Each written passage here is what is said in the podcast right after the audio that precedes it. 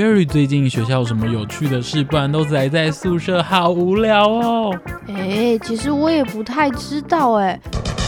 青春不耍废，时间不浪费，多听好节目，生活有智慧。想听听最近有什么新鲜事吗？欢迎收听四大校园周报。青春不耍废，时间不浪费。多听好节目，生活有智慧。欢迎收听慈大校园周报。大家好，我是校园主播陈雅勋。大家好，我是校园主播汤一安。一安，花莲常常地震，你平时有没有准备救难包啊？没有哎，我之前有想过要准备，但是一忙起来就忘记了。那我考考你，你觉得救难包里面需要放哪些东西呢？我好像有看过必备的七样物品，像是矿泉水、食物、小毛毯、急救药品、粗棉手套、手电筒及哨子等等。没错，其实消防署列出紧急避难包中应该要有的物品共有十五样，除了易安刚提到的七样之外，还包括电池、收音机、御寒衣物、证件影本、轻便型雨衣。暖暖包、面纸、毛巾、口罩、文具用品、备份钥匙、瑞士刀、现金等等哦。哇，好完整哦！每个人都应该要好好准备一下紧急救难包，以备不时之需。是的，最近慈济基金会和国科会、国合会在东华大学联合举办国际青年防救灾研习营。教导学生准备救难包，还现场搭建组合屋哦。相信透过实际操作、团队合作，就可以提升防灾的准备与应变能力哦。一起来关心这一则校园讯息吧。慈大校园周报。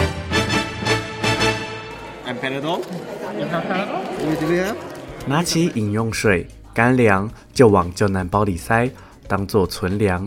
只是灾难来临时，面对不同的文化背景和家庭人数，哪些是必要的，而且分量要准备多少，却各不相同。东华大学学生 Carol 说：“The first mission helping the 第一个任务帮助缪斯林家庭准备撤离时的物品。”还有另一位外籍生 Kristen 也说：“It is useful to know、uh, 对我们很有用的是，能够了解每个家庭的限制，哪些东西要放到袋子里。”哪些东西不能放？因为慈济基金会和国科会、国合会在东华大学联合举办国际青年防救灾研习营的活动，吸引不少国际学生参加。慈济慈善基金会副执行长张继舵表示：“回到他们的国家之后，那在呃世界上有呃灾难的时候啊、呃，也能够投入参与。”有了避难包之后。下一步就是找容身之处。当天灾来临时，组合屋成了最佳避难所。东华大学学生徐婉婷在学习组装组合屋时说道：“一个方向错了，所以造成就是之后的组装会有困难，所以我们必须把就是前几个步骤做错的地方，就是重新弄，然后再组装回去。环境在变，防灾知识也需要与时俱进。”国际青年防救灾研习营提高学生的灾害警觉，平安度过大自然带来的考验。国家灾害防救科技中心主任秘书李维增表示：“更多的年轻人有机会参与防灾，除了这个传统的一些的演讲之外，加入一些新科技的元素，让学生知道防灾事实上是可以跟科技做一个结合的。”以上新闻由袁松杰播报。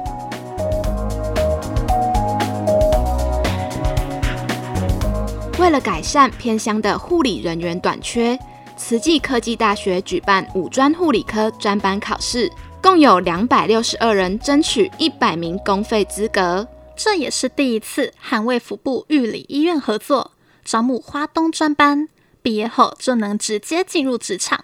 公费生在就学期间享有学杂费全免，还有就业保障。除了减轻家里负担，也是为了要留住在地的护理人才。可见我们华东地区真的很需要护理人力耶。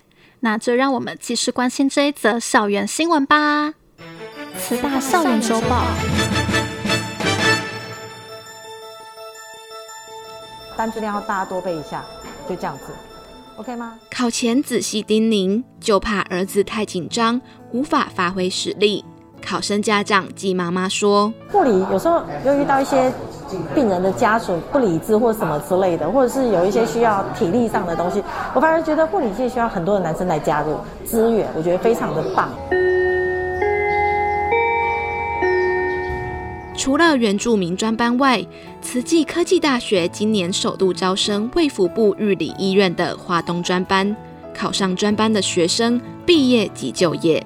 这次报考的考生将近七成符合两种资格，录取几率倍增。陪考的秀林国中校长施淑娟表示。我们今天报名的有十八位学生，都是具有原住民身份，然后他们的户籍都是设在呃秀林乡，将来学成之后能够回馈乡里。由于护理师国考门槛高，家长也会有所担忧。所以，被赋予培育重任的慈济科技大学校长罗文瑞表示：毕业之后没有考到护理师的话，因为他们有很大的一个长照机构，哦，所以他们会用照护员来身份去聘任他们。卫福部玉里医院未来需要很多照护人力，对此，玉里医院护理师林秀荣表示：花东的护理人力很欠缺，那我们玉里医院的话，将来就是需要做一个就是长照转型。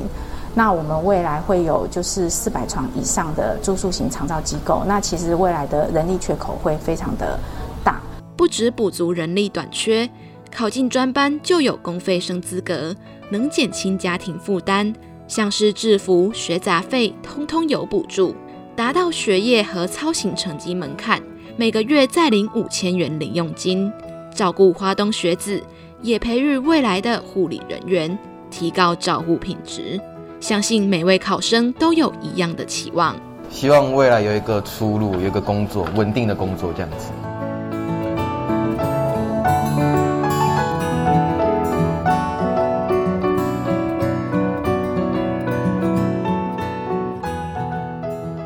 慈济科技大学的护理专班正在如火如荼的招考，而慈济大学护理系则迎来了最重要的加冠典礼。受到疫情的影响，暌违三年，家长终于能够来学校参观加冠典礼啦！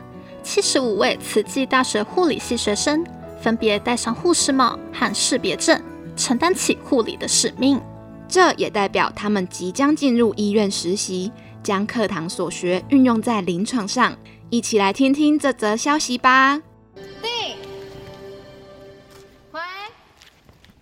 舞台上穿着护士服亮相的男女主角，都是慈济大学护理系的学生。经过加冠典礼，有了新的身份。花莲慈院护理部副主任叶秀珍代表致辞时说道：“老师们为我们戴上那个护理师帽子，当我们开始进入这个临床实习的那一刻，生命整个全然的不同。”看着一个个学生即将踏上实习之路的慈大护理系主任彭台珠，期许大家除了可以照顾病人之外，也可以照顾家人，还有自己。这个专业真的是很值得我们去努力。尊重生命使命。七十五位学生踏上新的里程碑，他们选择护理的初心很单纯。慈大护理系学生张雅妹说。全身就是洁白的衣服的那护士姐姐，然后就觉得他们呃看起来很专业，我就希望有一天我也可以成为像就是这么厉害的人。特地来到花莲参加女儿加冠仪式的家长张妈妈表示：“我觉得整体真的是长大了，真的很感动，真的很感动，感动化为祝福，看着新灯接连亮起。”学生心中梦想的种子也逐渐成长。慈大护理系学生罗义珍说：“我想要成为嗯有爱心，然后有同理心的护理师，并且在啊、呃、任何很忙碌的时候呢，都尽量能保持初心。”观礼时深受感动的学生家长罗爸爸表示：“护理之路哦是他所选择，也是他很喜欢的，所以希望他啊能够努力向前，啊克服困难。”点亮心灯，传承智慧，期待这群新芽未来都能在护理领域中发光发热。以上新闻由王真云播报。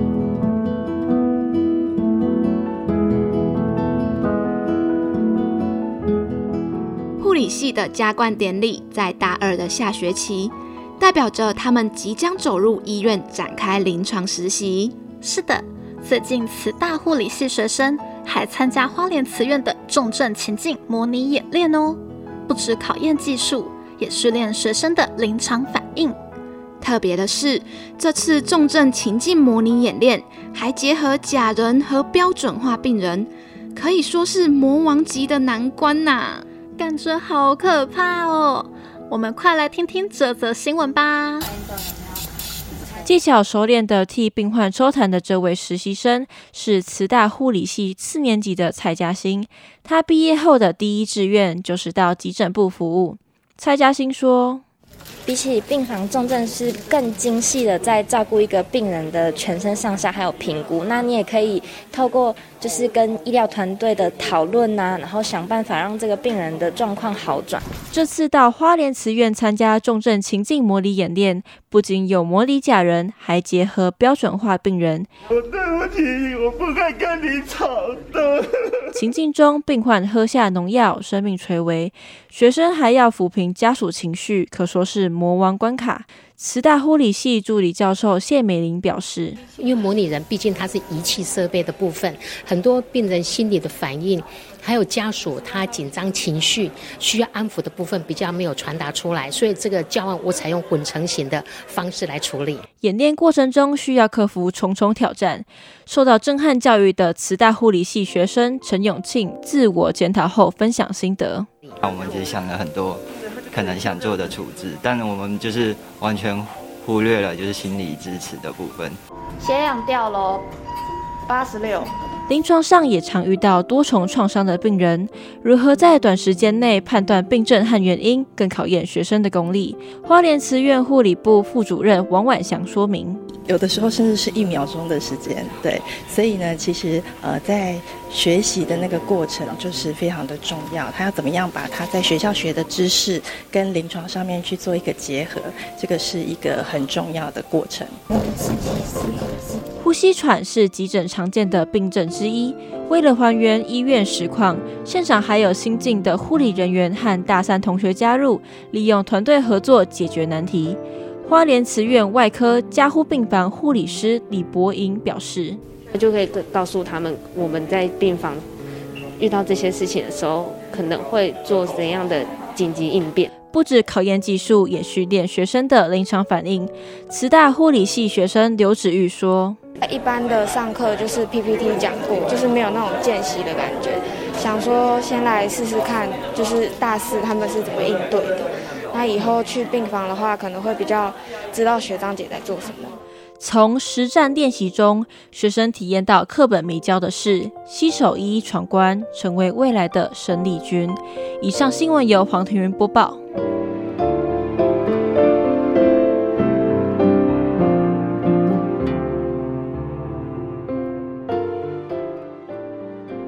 不止护理系学生需要经历重重演练和实习。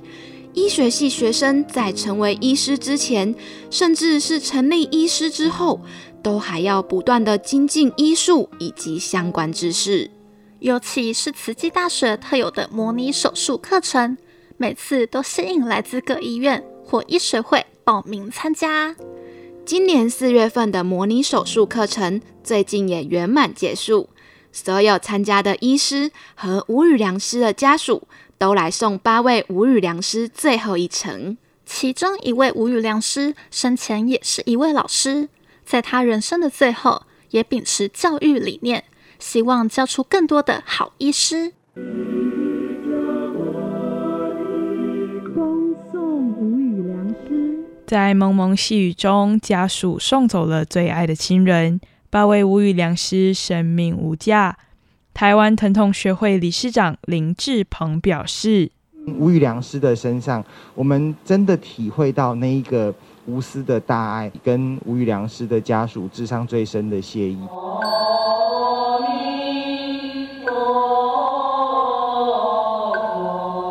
吴宇良师何弥昌因病往生。他的女儿何汉珍就是慈济大学医学系的副教授，曾在节目上分享自己撰写的书《我的食堂大体解剖课》，感动他的父亲，决定舍身助人。何明昌老师的女儿何汉珍教授说：“我爸爸他第一个工作就是当老师，他很喜欢老师这个工作，就我们都觉得他最后能够再当回老师，他应该也很开心。”反正看到东西我就捡，哎，看他这样干干净净。生前担任环保志工多年的张细昭老师，虽然不识字，仍透过身体力行守护大地，留下典范。张细昭的家属胡家祥说：“对一些病患或是一些病痛，只要有一点点帮助，他就感到很安慰。所以他说。”他要捐赠大体，单纯用 X 光去做诊断的话，可能要第三次。一连四天，慈济大学模拟手术课程让这群医师返回校园，在吴宇良师的教导下，再次体会生命教育。台北荣总复健科医师林威婷表示：“病人身上其实呃没有办法容忍就是任何的一些练习或者是错误，所以在这边在老师身上，我们有比较多的机会可以去。”练习，还有花莲慈院麻醉科医师杨志斌也说，为了让自己的医术更精进，还需要再进修。比较深层的组织在呃受伤或者是不舒服的地方，那平常如果我们用超音波打的话，其实会有一些盲点，就是可能对解剖构造没有那么熟悉。四月份的大体模拟手术，来自三个医学会，两百多人次参加。共同见证吴宇良师最后一里路，成就医师精进技术，更造福患者远离病苦。以上新闻由叶延莹播报。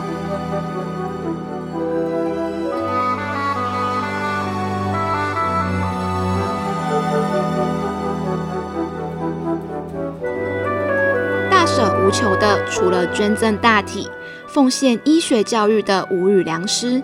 还有捐赠骨髓干细胞的捐赠者，慈济多年来为了血液疾病患者，上街宣导造血干细胞捐赠建档。不过，在现有的骨髓资料库里，十八到三十岁的年轻族群建档数竟然占了不到一成，届龄淘汰的比例高达两成，整个资料库面临老化困境。在台北松山有一场活动，特别邀请到捐赠受赠者现身分享，邀约年轻人验血建档哦。如果您还没有加入的话，快来听听如何参加建档吧。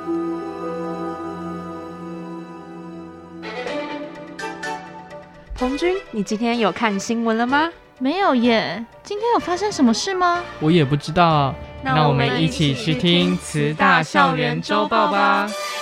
Bye.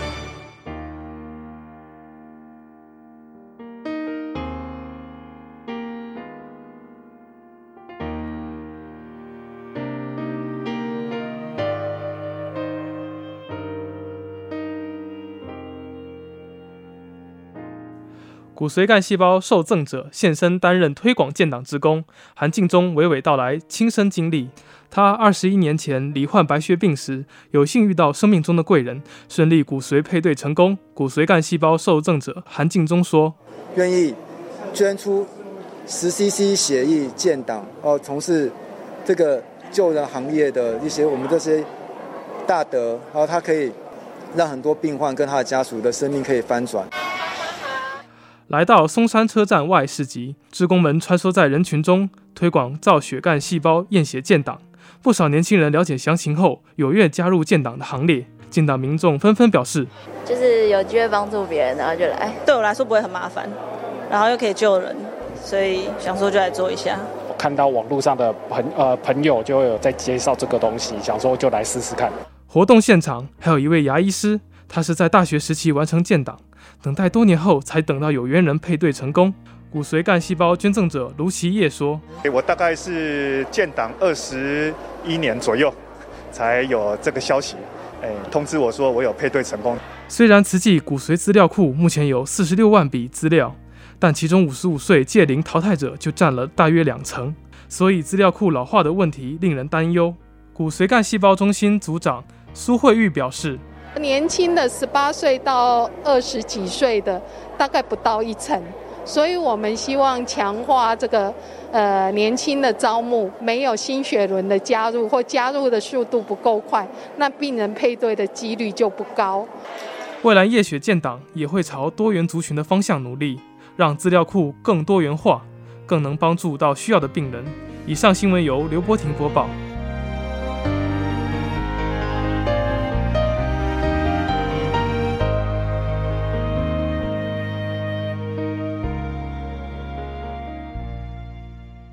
以上就是这一集的新闻内容。我是慈大传播系三年级的陈雅勋，我是传播系二年级的唐艺安。感谢大家的收听，下周同一时间记得锁定慈大校园周报。随着前世的因缘，我们相约来到今生。像是奇妙的约定，我们相遇在第六对，因为今生的相遇，千辛万苦终究无悔。随着生命的安排，让爱延续在这世界。你在天涯，我在海角，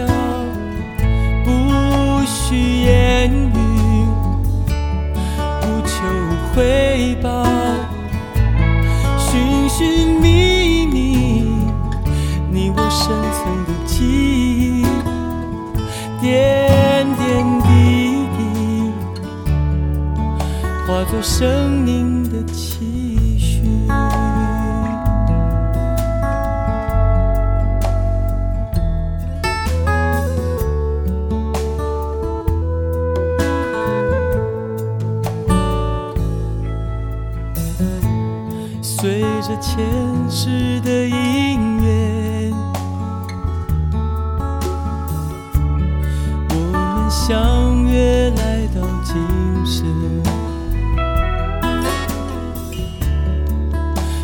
是奇妙的约定，我们相遇在第六对。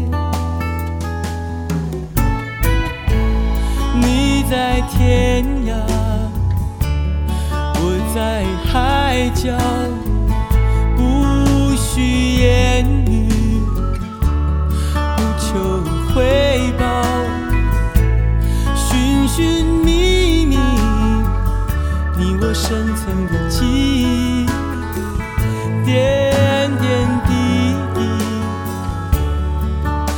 化作生命的期许。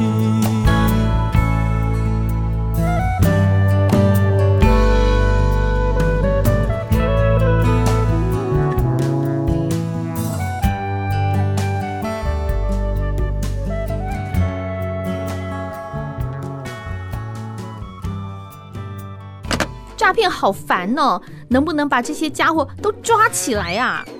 放心，有打诈国家队。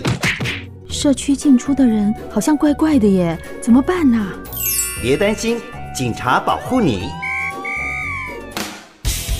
哦，警察事情真多，当警政署长一定很累。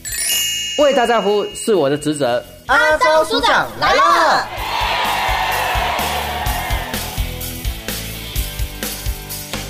嗨阿昭署长来了，我是梦萍。好，各位警网的听众朋友，大家好，我是警政署署长黄明昭。署长，今天来我们来聊一下诈骗哈。诈骗的案子真的很烦，就是一直都有案例出来，而且手法一直翻新。